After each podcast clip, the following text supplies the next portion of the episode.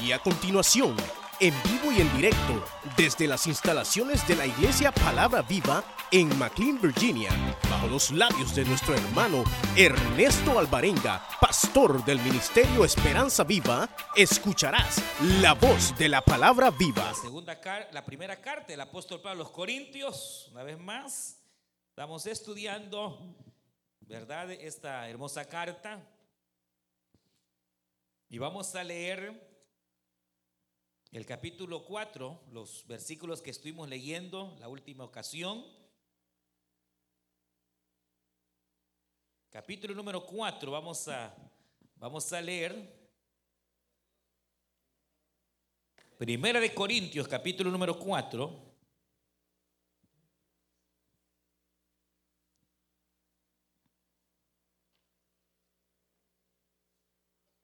Y vamos a leer eh, el versículo 1, que es el que leíamos la vez pasada. Primera de Corintios, capítulo 4 y versículo 1. Amén, hermano. Dice la palabra del Señor, verso 1. Así pues, téngannos los hombres por servidores de Cristo y administradores de los misterios de Dios. Ahora bien, se requiere de los administradores que cada uno sea hallado fiel. Amén. Ahí vamos a dejar una vez más y vamos a orar para que sea el Señor el que nos bendiga en esta hermosa noche, hermano, hermano, amigo. Si hay alguien que está por primera vez, bienvenido esta noche a la casa del Señor. Vamos a pedirle que Él nos bendiga, que Él nos hable, eh, que Él toque su corazón y levantemos nuestras manos al cielo y digámosle en esta hermosa tarde, esta noche, Padre nuestro que estás en los cielos, te damos gracias. Porque tú nos permites venir delante de tu presencia, Señor. Te damos gracias por la oportunidad, Señor, de llegar hasta tu casa. Pues tu palabra dice que aquellos que están en tu casa, Señor, serán bienaventurados, bendecidos.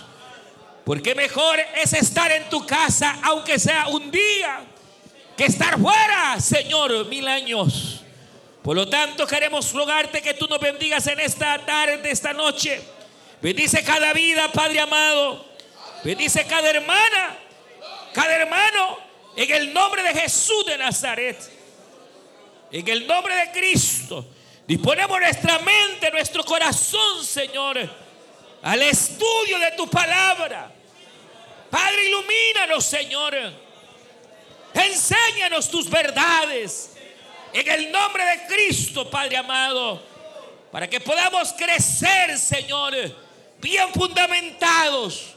En el nombre de Jesús de Nazaret. A ti damos honor y gloria. La alabanza, Señor, por siempre. Quita todo estorbo, Señor, en el nombre de Jesús. Gracias, Cristo. Amén, Señor Jesús. Y amén. Pueden tomar su asiento, hermanas y hermanos. Y continuando precisamente eh, este estudio de la carta del apóstol Pablo a los Corintios y tomando esta palabrita que Pablo utiliza de misterios, cuando dice Pablo, téngannos los hombres por administradores de los misterios de Dios.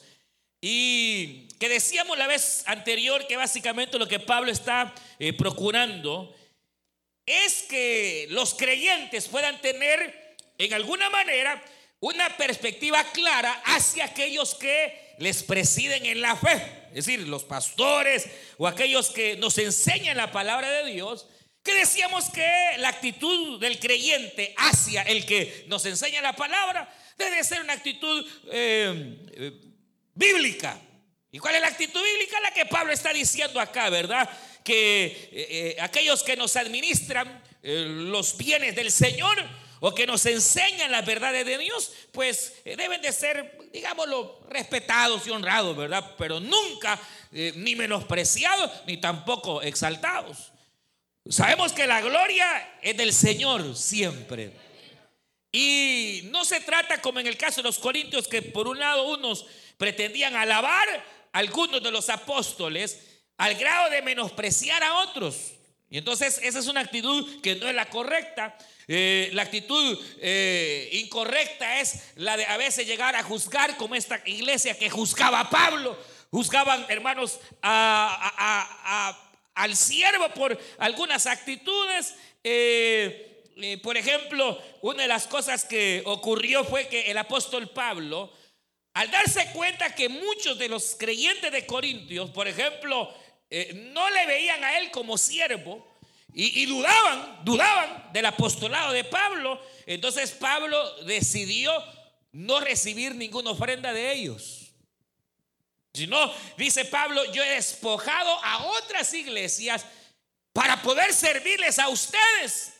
Y cuando me ha tocado servirles a ustedes, yo no les he agarrado ni un cinco, he tenido que trabajar con mis manos, decía Pablo. Porque obviamente eh, eh, era, era eh, una especie de qué, de eh, no sé si quizás utilizaron mal una palabra, pero era para que entendieran que no se trata de menospreciar a aquellos que nos, eh, nos presiden en la fe, pero tampoco se trata, hermanos, de llegar a, vanagloriarlos, ¿verdad? Sino más bien tener una medida sana, correcta, orar por ellos, respetarles eh, eh, obedecerles conforme la palabra lo enseña. Y entonces es aquí donde Pablo dice, mire, nosotros como servidores sencillamente somos quienes administramos por misericordia del Señor los misterios de Dios. Las verdades de Dios nosotros se las enseñamos, dice Pablo. Nosotros sencillamente lo que Dios nos ha dado es lo que les damos a ustedes y sencillamente no somos dueños de nada porque de todas maneras sin Dios nada somos. Y, si lo que hacemos, dice Pablo, y lo que hemos logrado entre ustedes es gracias a la misericordia del Señor que vive por los siglos de los siglos para siempre. Entonces, obviamente Pablo eh, eh, era eh, un hombre usado tremendamente por el Señor era un hombre tremendamente eh, usado, pero tenía un concepto claro de sí mismo. Jamás Pablo se vanaglorió de las maravillas que Dios le había dado, de ninguna manera, sino que Pablo más bien supo en algún sentido eh, estar, como dice eh, por ahí, tenía bien puestos los pies sobre la tierra. Y entonces eh, Pablo dice, yo sencillamente soy administrador. ¿Y quién es, quién es su administrador? No es el dueño, el dueño es el otro, es el Señor, Él es el dueño de las ovejas, Él es el dueño de la iglesia, Él es el dueño de todo. Y, Pablo dice, y nosotros los que servimos somos eso, sencillamente servidores, hermano. Obviamente, eh, eh, este es el, el punto de introducción, pero me llamaba la atención precisamente el hecho que Pablo a las verdades del Evangelio le llama misterios. Pablo dice eh, eh, misterios. ¿Y qué, es un misterio? Decíamos que es un secreto. Es decir, que Dios tiene secretos. O ha tenido secretos que los ha guardado. Y que en algún momento ha venido y los ha revelado. Es más, eh, fue Pablo precisamente el que se encargó de revelar todos los misterios de Dios. O sea, no es que todavía hay algún misterio por ahí y yo le voy a venir a revelar algo. Señor, reprenda al diablo. No, ya los, los misterios que estaban ocultos ya fueron revelados. ¿Me explico? Solo hay un misterio que, que eh, en alguna manera no ha sido revelado porque es una revelación personal y particular que es la voluntad de Dios. La voluntad de Dios es un misterio. Porque a veces no sabemos cuál es la voluntad de Dios, hermano. O usted siempre sabe la voluntad de Dios. Hay cosas que uno no sabe qué hacer y dice, Señor, hago esto o hago lo otro. Y el Señor, Él sabe, Él sí sabe. Pero como no lo sabemos, entonces e-, es un misterio, hermano. ¿Qué hay que hacer para eh, revelar ese misterio? Lo vamos a ver en su momento. Pero la, la voluntad de Dios a veces es un misterio. A veces no, ¿verdad? Porque hay cosas que ya se sabe que son su voluntad, pero de manera particular sí. A veces hay asuntos, hay cositas en las cuales, hermanos, eh, Dios oculta eh, eh, en cuanto a, nuestra vida, particularmente hablando. Y entonces Dios, a veces hay que buscar el camino para que Dios revele y nos diga, esto tienes que hacer. Esto quiero que hagas eh, de manera particular, llamémosle así. Pero, pero, pero de ahí lo que se puede llamar como misterios, ya el apóstol Pablo los ha revelado todos. Entonces, eh, ¿cuántos misterios hay? Realmente, hermano, eh, hay cerca de unos nueve, diez misterios.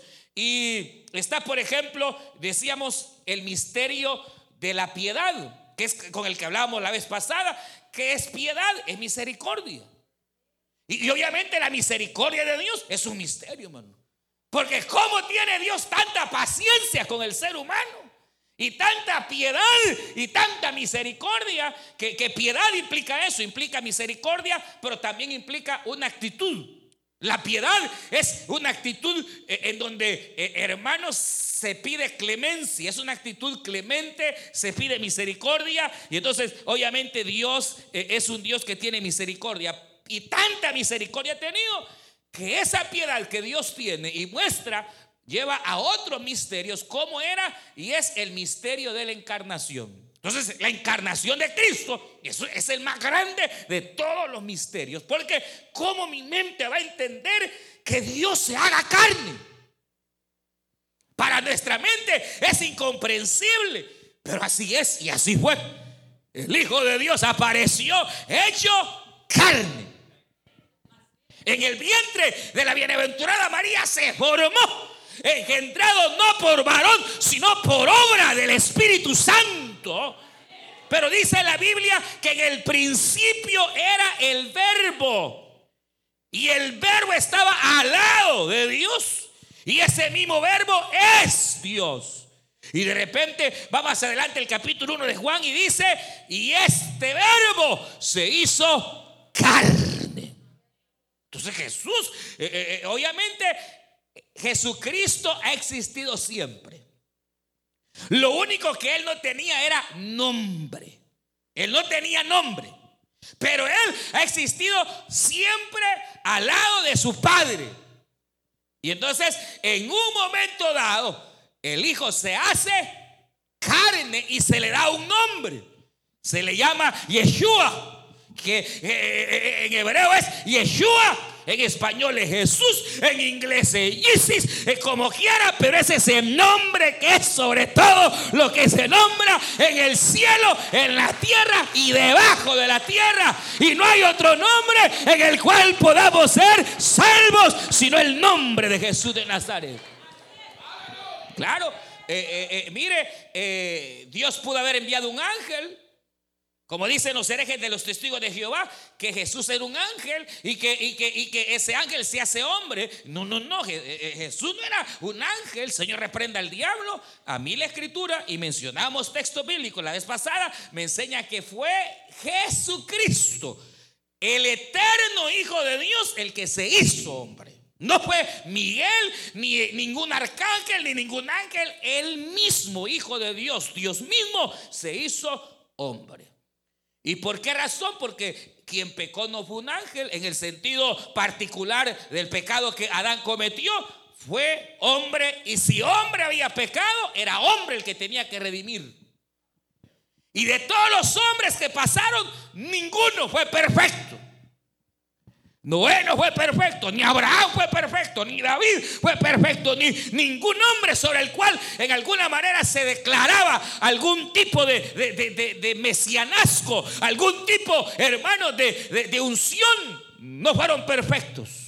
Ninguno. Todos tuvieron fallas y errores. Y entonces ahí, por haber tenido fallas y errores, entonces tuvo que venir el mismo, el Hijo del Señor, el Hijo de Dios para, hermano, en carne poder cumplir lo que Adán no hizo, vivir de una manera piadosa, vivir de una manera, hermanos, de tal que no hubo en él engaño. Jesús nunca engañó a nadie. Jesús jamás tuvo un mal pensamiento, ni hubo una mala intención en él. Jamás se burló de ninguna mujer, jamás, hermanos, cometió algún agravio contra nadie. Nunca, nunca. Toda su vida fue caminando en la santidad que Dios demandaba, hermanos, sin pecado. Fue su vida recta pero viene y casi a los 34 años viene a padecer como malhechor, como fornicario, como, eh, como ladrón, viene a padecer como mentiroso, viene a padecer como asesino, viene a padecer como que se hubiese cometido todos los pecados, aunque él no cometió ninguno. ¿Para qué? Para poder redimirnos. De tal manera que los que éramos pecadores, venimos a Cristo, quien no cometió pecado, y Él toma nuestros pecados. Nuestros pecados son imputados en Cristo, puestos en Él, para que entonces nosotros, ahora creyendo en Él, no seamos más pecadores, sino que seamos nueva criatura, aleluya, y andemos en vida nueva conforme su palabra. Y el acta, dice Colosenses y Gálatas, el acta de condenación que estaba en nosotros, es como ahí decía, aquí decía en la frente, pecador y pecadora, igual. ¿Usted cree que no? Igual, pecadora y pecador, pero el acta que estaba y decía pecadores fue quitada y fue clavada en la cruz. Qué tremendo, hermano. Y el acta de inocencia que Cristo tenía, que decía inocente, sin pecado, me la pusieron a mí. Ese es evangelio, hermanos. Ese es evangelio. Bendito. Usted era maldito. Y usted también. Éramos malditos a causa del pecado. Salados, tres veces salados. Pero dice que el acta de maldición que estaba aquí y que nos era contraria, Jesús la arrancó y la clavó en la cruz del Calvario. Y él, que no era maldición, se hizo maldición. Y la ira de Dios cae sobre él, hermanos. Para que entonces al derramar su sangre, y oiga esto, y usted lo sabe, yo se lo he enseñado, que la muestra más clara de que Jesús de verdad tomó mis pecados y los suyos. Es que cuando estaba en la cruz del Calvario, él, él dijo, Elí, Elí, lava sabactami, Padre mío, Padre mío, ¿por qué me has abandonado? Ahí está, Jesús no mintió, hermano. La mayoría de los teólogos dicen, no, es que eso era imposible que el padre dejara al hijo. Eh, esa, no, no, no, no. Es que, es que si no fue así, Jesús mintió. Y Jesús no miente. Cuando Jesús dijo, Padre mío, ¿por qué me has dejado? Era porque por primera vez en las eternidades el Padre estaba dándole espalda al Hijo. Por culpa suya y por culpa mía. Porque ahí Jesús estaba cargando con nuestros pecados. Cada mentira, cada pecado cayendo del pueblo suyo, de, sus escogidos, cayendo, cayendo, cayendo, cayendo, cayendo, cayendo sobre él. Mas al mismo tiempo que el pecado caía, su sangre derramada, su sangre brotaba, sangre que limpia todo pecado. Aleluya. Porque sin sangre no hay perdón de pecados. Pero todo esto era un misterio, hermanos. Es decir, Israel ni lo entendió, pues. Israel ni comprendió eh, la venida de su Mesías. Es más, cuando Jesús dijo que Él era Dios, no, si fue cuando dijeron, no matemos, está loco, está diciendo que eres Dios. No lo entendieron. Porque cómo era, eh, era inconcebible que el Dios creador se hiciera igual al ser humano. Pero de tal manera amó Dios al mundo que nos dio a su Hijo único para que todo aquel que en él cree no se pierda, más tenga la vida eterna. Entonces es un misterio, hermano. Es más, mucha gente no entiende ese misterio. ¿Por qué? Porque hay otro misterio que es el misterio de la fe. La fe es un misterio, hermano. Es otro misterio. Aparte de la piedad, aparte de la Trinidad, que ya dijimos la vez pasada, es, es un misterio. Está el misterio de la fe. Porque la Biblia dice que la fe es un misterio. Es algo que está, hermanos, oculto. Y que viene Dios y le entrega. Por ejemplo, en todo el Antiguo Testamento, la fe, oiga bien, la fe en el Antiguo Testamento parecería no existir porque todos los hombres del Antiguo Testamento obraban bajo la ley. Bajo la ley. Bajo obras y pactos de obediencia. Hasta que hubo uno llamado Habacuc, capítulo 2, que en una profecía recibe la revelación. Y la revelación decía, más el justo por la fe vivirá. La fe, la fe, la fe. La, fe viene y, así como aquí el apóstol Pablo habla en el capítulo 4, 1 Corintios, eh, eh, eh, de, de, los misterios de Dios, uno de esos misterios es la fe. Vamos a ir a 1 Timoteo. 1 Timoteo capítulo número 3, porque veo que me está viendo raro usted. Y vamos a abrir Gálatas. Vamos a leer también Gálatas.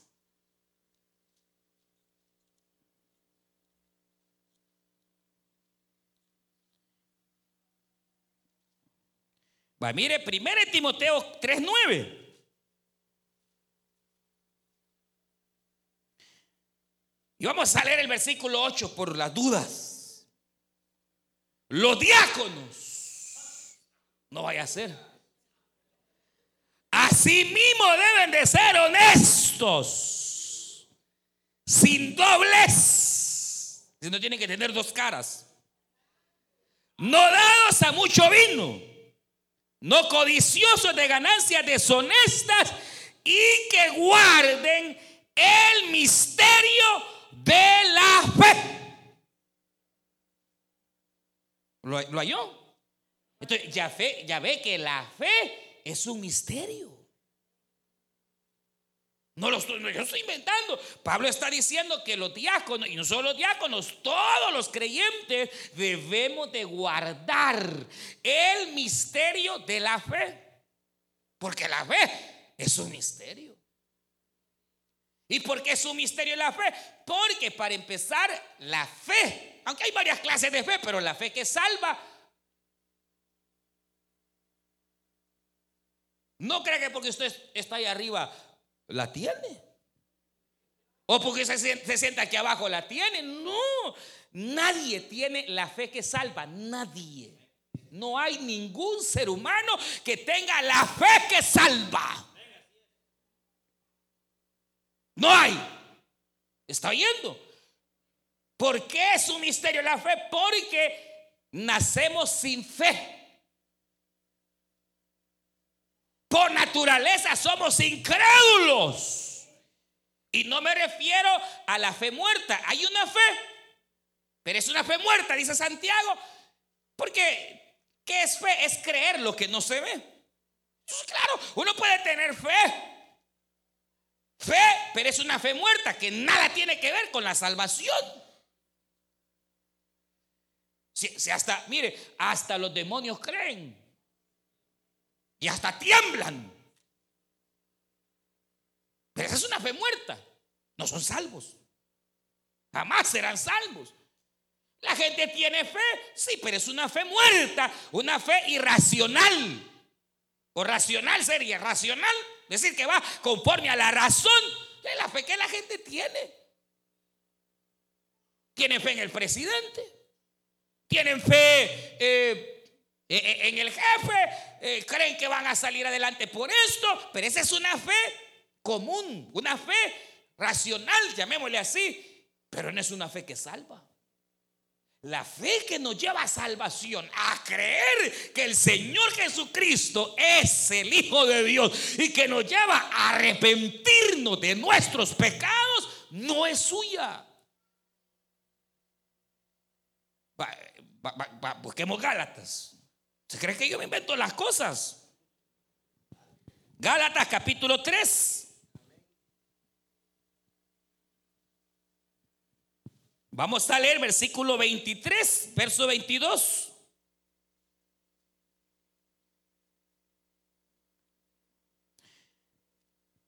Dice, mas la escritura lo encerró todo bajo pecado, para que la promesa que es por la fe, fíjese aquí está la promesa, por la fe en Jesucristo fuese dada a los creyentes. Oiga, la fe en Jesucristo fuese dada. ¿Y para qué me van a dar algo si yo ya lo tengo? ¿A quiénes se les da? A los que no tienen. Y entonces dice, mire, mala escritura lo encerró todo bajo pecado para que la promesa que es por la fe en Jesucristo fuese dada a los creyentes. Pero antes que viniese la fe, hay que decir que antes no había fe. No había. Y la fe que había era la fe muerta. Detrás de muñecos andaba uno. Religiones, hermano, y, caminos que parecían rectos. ¿Defendía usted más a María que al Señor? Ah, se ponía a pelear por el Papa. Pero cualquiera insultaba al Señor Jesús y usted ni le daba, le daba igual. vistiendo santos. Creyendo que a través de los santos, y si es que fue religioso, y si no, hermano, que Dios ni que nada, si su Dios era el licor, su Dios eran las mujeres, su Dios era el pecado. Pero pensar que un día iba a estar en una iglesia cristiana, evangélica, si usted se burlaba muchas veces de los creyentes y decía que eran locos. ¿Y hoy quién es el loco, hermano? Que en lugar de estar viendo el partido o la novela, aquí estamos en la casa del Señor recibiendo su palabra, hermano, recibiendo su verdad. Entonces, mire, dice Pablo, pero antes que viniese la fe, es decir, que hubo un momento en el cual usted no creía, ni yo creíamos, porque no teníamos la fe que salva. Y entonces dice, estábamos confinados bajo la ley, encerrados para aquella fe que iba a ser revelada. ¿Y qué es lo que es revelado? Es lo que está escondido. por eso digo que la, la fe que salva es un misterio. Y es un misterio porque, hermano, sencillamente el hombre no nace con esa fe, sino que más bien se la entregan para que entonces comience a caminar una vida llena de fe, pero de la fe verdadera. por ejemplo, en todo el Antiguo Testamento, hermano, eh, eh, el caminar de muy pocos fue el caminar de la fe. Pero ¿y por qué hubo un Enoch que caminó por fe? Porque hubo un Abraham que caminó por fe. Porque hubo un Noé que le creyó al Señor. Ah, porque eran más justos que otros. No, porque les dieron la fe. La fe viene del cielo. Hermano, nosotros somos como topos. Nosotros los seres humanos somos como topos. ¿Han visto los topos? No, no pueden ver. La, luz les ciega. Ellos andan bien en, la oscuridad, en las tinieblas. Así andamos nosotros en oscuridad y en tinieblas teníamos una venda. Hasta que la venda fue quitada. Se puede imaginar cómo es uno, eh, eh, imagínese eh, hermano que allá iba usted hasta Guatemala, allá al Cristo Negro, porque según usted solo ahí estaba Jesús. Y ni ni Jesús. Saber quién es ese Cristo negro. Pero no es el Señor. Pero llegaron a creer que el Señor está donde dos o tres están congregados. Ahí está el Señor. Bendito sea el nombre de Dios. Pero supongamos que en alguna manera había algún tipo de, de, de conocimiento, no sé si es llamarle religioso. Uno pensaba que uno era salvo por medio de las obras, hermano. Igual que Israel. Israel pensó que ellos eran justificados por obedientes y que la salvación vendría por la ley. Pero Dios jamás había establecido que la salvación vendría realmente por la ley. Por la ley podía venir, hermano, una bendición temporal. Porque bendito aquel que cumple la ley. Si tú guardas, Dios te bendice. y será bendita y será bendito. Aquí está mi palabra, aquí está la ley. Si tú la cumples, entonces será bendita y será bendito. Será bendito en el campo como en la ciudad. Bendito el nombre del Señor. Hasta tu chucho será bendito. Esa es la Biblia. Hasta tus vacas, tus ovejas serán benditos. Benditos tus hijos. Bendito el fruto de tu vientre. Bendito siete enemigos vendrán y saldrán huyendo. Vendrán por un camino y por siete saldrán tus enemigos. Ah, si oyereis hoy la voz de Jehová y pusieres su ley por obra. Ah, no lo hagas, serás maldito. En la ciudad maldito, en el trabajo maldito, tus hijos tendrán maldición. Vas a querer sembrar en la tierra y la tierra te va a dar cardos y espinos. Pero eso es todo, todos son cuestiones temporales de aquí. Porque la ley no tenía nada que ver con la eternidad, hermano. Israel eh, vivió e hizo creyendo que serían salvos cumpliendo la ley. Pues entonces viene Pablo, aún Pedro, oiga bien, aún Pedro, aún Juan. Ellos, hermano, en alguna manera les era difícil considerar el camino de la salvación por medio de la fe. Y si no lea las epístolas de Pedro, fue Pablo, el apóstol Pablo, el que viene y define que la salvación no es por ley ni por obras, sino por la fe, por creer en el Señor. Y pone a Abraham de ejemplo. En el capítulo 4, vamos a ir para que vea Romanos capítulo 4, que es una de las más extraordinarias eh, disertaciones en cuanto a la fe que salva. Romanos capítulo 4. Mire lo que dice acá.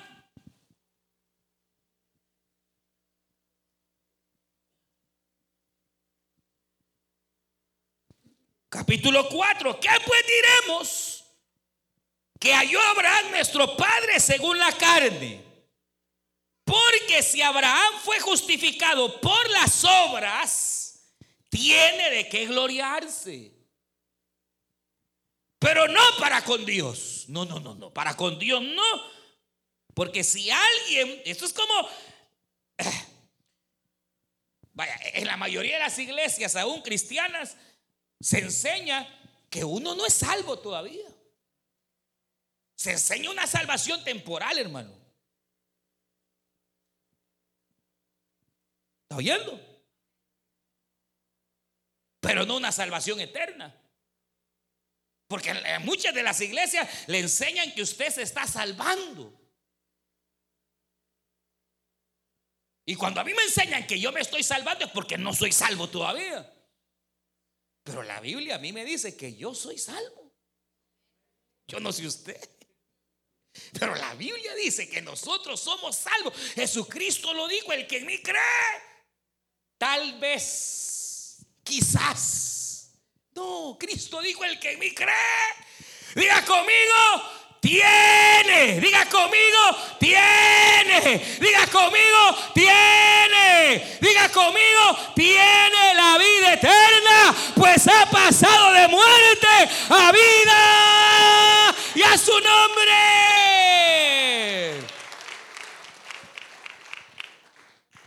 Pero para muchos eh, eh, eh, la salvación es un misterio porque, porque la, fe que salva todavía parecería no haber logrado esa salvación. Y está luchando para salvarse. Aquí, ¿qué tal el siervo? Aquí luchando para ver si entro al cielo. No sabe si va a entrar, hermano. Pero fíjese, igual que Abraham. No, no, no igual, sino el pensamiento hebreo y judío en torno a Abraham. Porque los rabinos judíos decían que Abraham había alcanzado la justificación y la salvación por su obediencia. Pero, eh, eh, pero viene Pablo y les da la cara. Y les da una disertación a la iglesia de Roma que hermano, como quien dice, decíselo a Pedro para que lo entienda Juan. En lo cual dice Pablo, mire, porque si Abraham fue justificado por las obras, entonces Abraham tiene de qué gloriarse. Y ese es un punto bien tremendo, porque a veces, hermano, en torno a esto de la salvación, si es que se salvo o se está luchando, tiene que ver mucho el orgullo. Aquí batallando, sierva, dice, ah, gran hombrote, gran batallador de la fe. No, ¿y qué, está luchando? Si ya, ya lo ganó, el que lo ganó, lo ganó y no fue usted. Aquí no fue usted el campeón de la película, perdóneme, pero no fue usted. Aquí no fue usted el que se llevó las coronas. No, no, no. Uno, el que ya hizo todo el trabajo. Y ese fue en cuanto a la salvación, nuestro Señor Jesucristo. Él es el mero mero. Él es el que ya obró para darnos justicia. Entonces dice, dice, por eso es que en el verdadero evangelio, en la verdadera doctrina, usted no tiene nada de qué gloriarse, mío. Porque todo lo que somos y lo que tenemos, se lo debemos a Él, hermano. Toditito, toditito, todo. Por eso, por eso hasta los dones se llaman así, dones, son regalos que aquel tiene el don que sana a los enfermos, no es suyo. No es que usted se lo ganó porque era un gran, no, no, no, no. Porque si usted se lo gana, ya no es regalo, es una recompensa. ¿Qué es la salvación? Bíblicamente la salvación es una recompensa o es un regalo.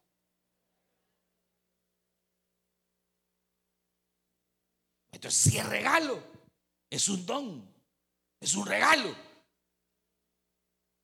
No se lo merece. Sí, pero por eso es gracia. Por eso dice, mira acá, dice, porque si Abraham fue justificado por las obras, tendría o tiene de qué gloriarse, pero no para con Dios. Porque ¿qué dice la escritura? Creyó Abraham a Dios y le fue contado por justicia. O sea, Abraham fue llamado justo no porque hizo, fue llamado justo antes de que hiciera. Mire, dice acá, pero el que obra no se le cuenta el salario como gracia, sino como deuda. Más al que no obra, si no cree en aquel que justifica al impío, su fe le es contada no por deuda, sino por justicia. Como también David habla de la bienaventuranza del hombre a quien Dios atribuye justicia sin obra, diciendo bienaventurados aquellos cuyas iniquidades son perdonadas y cuyos pecados son cubiertos. Bienaventurado el varón a quien el Señor no inculpa de pecado. ¿Es pues esta bienaventuranza solamente para los de la circuncisión o también para los de la incircuncisión? Lo que Pablo está diciendo acá es que Dios hizo un pacto con Abraham y el pacto de ley con Abraham fue la circuncisión. Y entonces los judíos creían que cuando Abraham se circuncidó, que es una obra, entonces vino Dios y le justificó. Pero el problema es que Abraham, sin ser circuncidado, ya era justificado delante de Dios, hermano. ¿Qué fue primero? Llamémosle así, su salvación o la circuncisión. Ah, desde el día en que Dios había dicho, Abraham, sal de tu tierra y de tu parentela. Desde ese día ya estaba marcado el plan y la misericordia de Dios para con Abraham. Y era hijo de idólatras. Era incircunciso. Pero el Señor le otorga, hermano, la justificación siendo incircunciso. Mire lo que dice acá. ¿Cómo pues le fue contada? Estando, mire, mire, para que vea, mire, estando Abraham en la circuncisión o estando en la incircuncisión. Ustedes saben qué es la circuncisión. Es cortar el prepucio del órgano masculino. Y entonces, en el caso del varón, el varón entraba en el pacto de Abraham o de, o de, la ley con Israel a través de el cortar el prepucio del órgano del hombre. Y eso era señal de pacto. ¿Y por qué? Porque en, ese, en esa cirugía hay sangre. ¿Estamos? Y recuerden, vamos con la sangre. Entonces era, era un pacto de sangre. Pero Abraham fue justificado sin haberse circuncidado. Antes de circuncidarse ya era justificado. Entonces por eso Pablo dice acá, es, pues esta bienaventuranza. ¿Cuál es? Bienaventurado el hombre y la mujer a quien, a quien Dios no inculpa de pecado. Mire, es pues esta bienaventuranza solo para los judíos. Porque se han circuncidado. ¿O será que también esta bienaventuranza es para todos aquellos que no somos circuncidados? Y entonces dice Pablo, ¿cómo pues le fue contada estando en la circuncisión o en la incircuncisión. No en la incircuncisión, sino que Abraham fue justificado estando en la incircuncisión. Y recibió después la circuncisión como señal. Entonces, e-, es lo mismo que usted, es lo mismo que yo. En un sentido espiritual, nosotros las obras no las hacemos para salvarnos. Las obras las hacemos como una evidencia de que un día nacimos de nuevo, si es que ha nacido de nuevo usted. Porque la fe que salva es aquella que nos lleva a entrar en la certeza de que Jesucristo pagó por nuestros pecados. Y que por medio de Él nos ha hecho adeptos. Al grado que somos hoy hijas e hijos de Dios por la fe. Él es mi Señor, Él es mi Cristo, Él es mi Salvador. Pero además esa fe que apunta al Señor como Salvador Oiga bien, y si usted nunca le ha entregado su vida a Cristo, está en graves problemas, porque la única manera de poder ser salvo es entregando la vida al Señor Jesucristo, es creyendo. Por eso dice la Biblia que, hermano, con la, con la boca se confiesa y con el corazón se cree para salvación. Pero y las obras vienen como consecuencia de una fe verdadera. Entonces todo cristiano que dice ser cristiano, dice creer en el Señor, pero sus obras no van de acuerdo a Dios. Habría que ver si está circuncidado del corazón.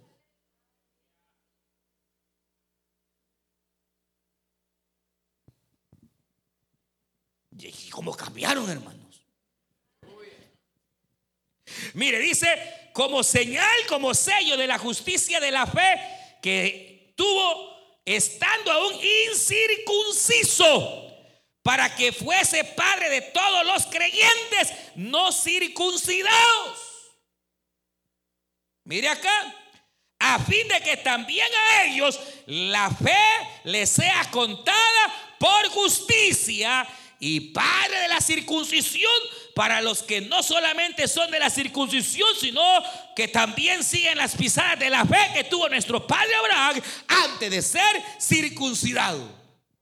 Entonces, por la, mire, por la fe, es que entonces nosotros vamos a ser salvos. Pero el problema es este, entonces, que esta fe es un misterio. ¿Por qué?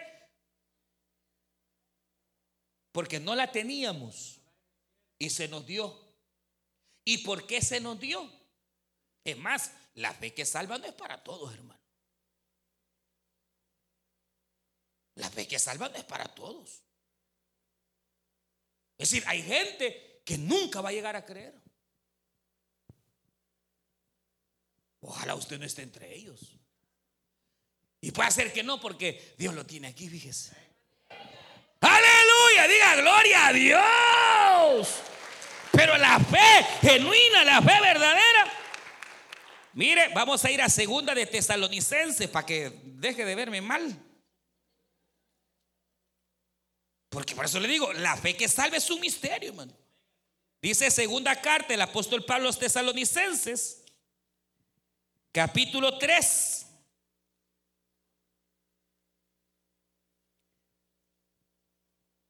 Verso 1, por lo demás, hermanos, orad por nosotros. Verso 1, segunda de Tesalonicenses, capítulo 3. Por lo demás, hermanos, orad por nosotros para que la palabra del Señor corra y sea glorificada, así como lo fue entre vosotros. ¿Quiénes son vosotros? Es la iglesia de los tesalonicenses, creyentes, cristianos, escogidos. Mire, y para que seamos librados de hombres perversos y malos, porque no es de todos la fe. Pero fiel es el Señor que os afirmará y guardará del mal. Y tenemos confianza respecto a vosotros en el Señor, en que hacéis y haréis lo que os hemos mandado. Pero para lo que está afirmando aquí es que la fe que salva no es de todos. ¿Y por qué a algunos se les da? Y es que eh, vamos a ir a Efesios. Efesios, volvámonos, vamos a ir para atrás. Mire, Efesios capítulo número 2.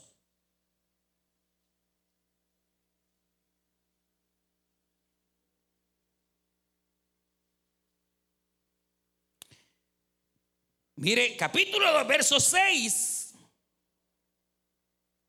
Vea un verso 4 para que, mire, para reforzar lo que yo le estaba diciendo. Pero Dios que es rico en misericordia, Efesios 2.4, por su gran amor con que nos amó, aún estando nosotros muertos en pecado, nos dio vida juntamente con Cristo, por gracia sois salvos.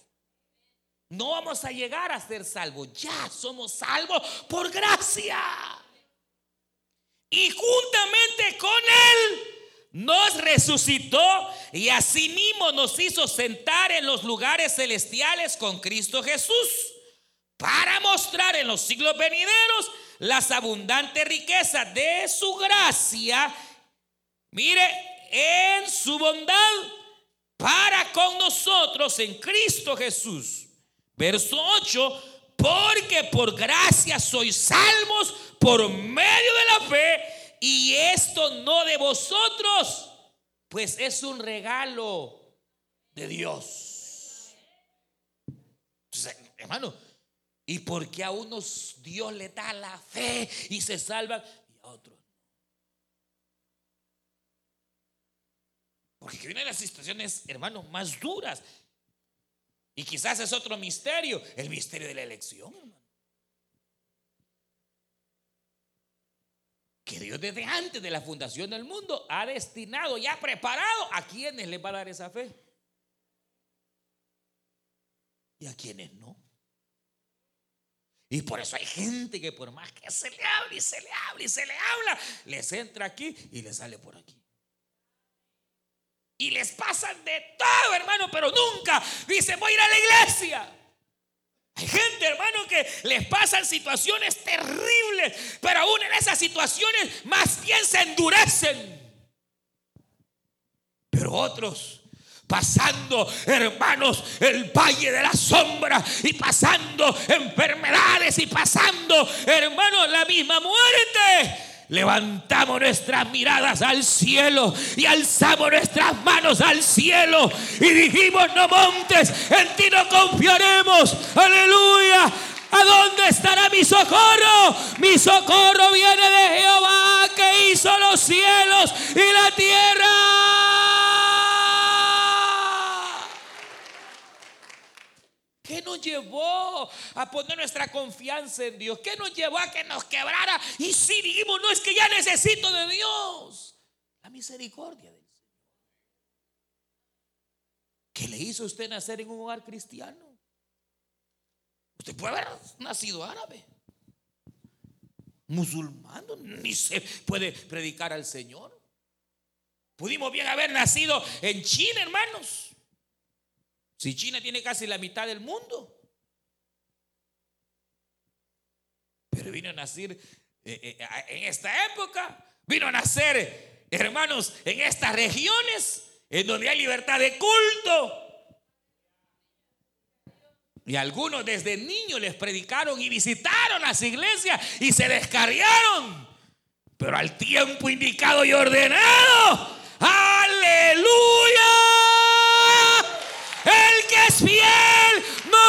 volvió a llamar. Aleluya.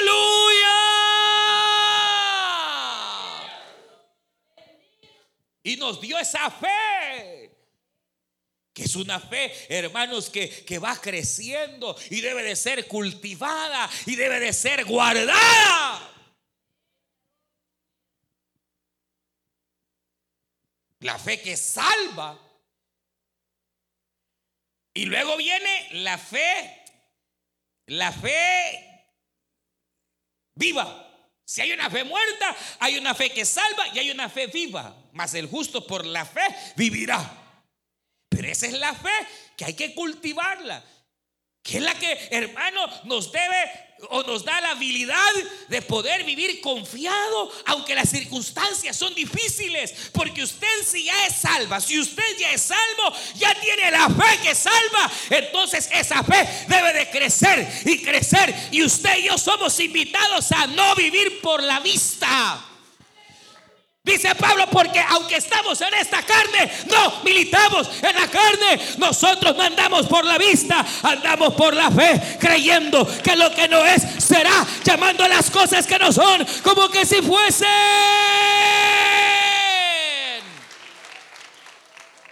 ¿Cómo está su fe? ¿Usted es salvo ya? ¿Usted es salvo?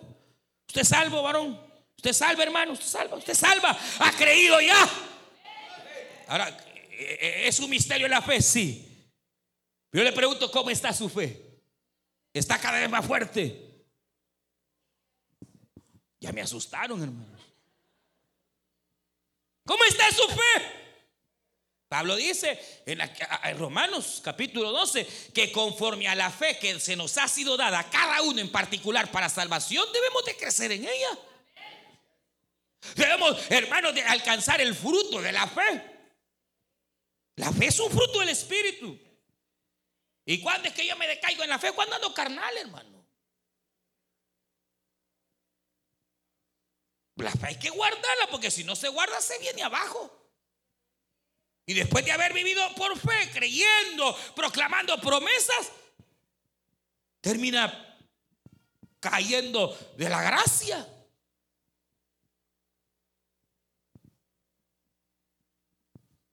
¿Cómo está la fe? ¿Cómo anda esa fe? ¿Qué andan oyendo? Porque para, para tener bien sana la fe hay que tener cuidado lo que uno anda oyendo, hermano. Porque dice la misma escritura que la fe viene por el oír. El último chambre. No, por oír palabra de Dios. Y la fe viene por oír palabra de Dios, hermano. Por eso, por eso, la fe sana o aquellos que mantienen una fe sana son los que no dejan de congregarse, hermano. ¿Quiere enfermarse en la fe? Deje de congregarse. ¿Quiere enfermarse en la fe? Deje de congregarse. A ver dónde termina. Pero pregúntele a los hermanos que ya tienen años en esto, pregúntele cuál ha sido la clave. Una clave es no dejé de congregarme. Porque cada vez que usted viene, oye palabra de Dios. Aquí por lo menos le venimos a, dar palabra de Dios, hermano. No le venimos a contar otra cosa, sino palabra de Dios. Hermano, eh, palabra del Señor. Y la fe viene por el oír la palabra. La fe viene por estarnos congregando constantemente dejar de oír eh, otras cosas, hermano, que, que no ayudan para, para, para bien, desechar. Y sobre todo, como dice Pablo a Timoteo, la fe se guarda a través de tener una limpia conciencia. Tratar y luchar por guardar el camino y buscar andar en la santidad de Dios, hermano. Pero si usted de aquellos que le abre alguna puerta o dos puertas al diablo, ahí me va a contar. La fe se va debilitando. Y se va debilitando y se va debilitando y deja de congregarse y anda oyendo otras cosas y vienen otras distracciones. Tenga cuidado. Porque muchos naufragaron en su fe, hermano. Como Alejandro, como Himeneo, dice Pablo.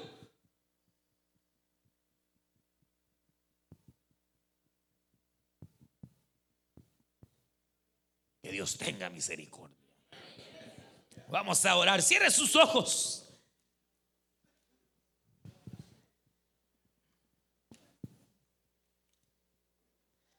Dice la Biblia que Abraham creyó esperanza contra esperanza. Aunque hermana, hermano, las situaciones muchas veces se pongan mal, tú tienes que mantenerte creyendo en la promesa. La Biblia dice que aunque la promesa tardare, llegará. Llegará. La respuesta vendrá, hermana, vendrá, hermano. Solo mantente creyendo, confesando, tomando la promesa, llamando las cosas que no son como que si ya fuesen.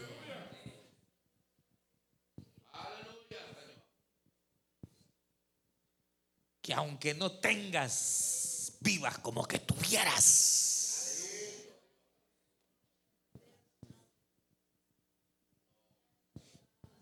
Creyendo esperanza contra esperanza.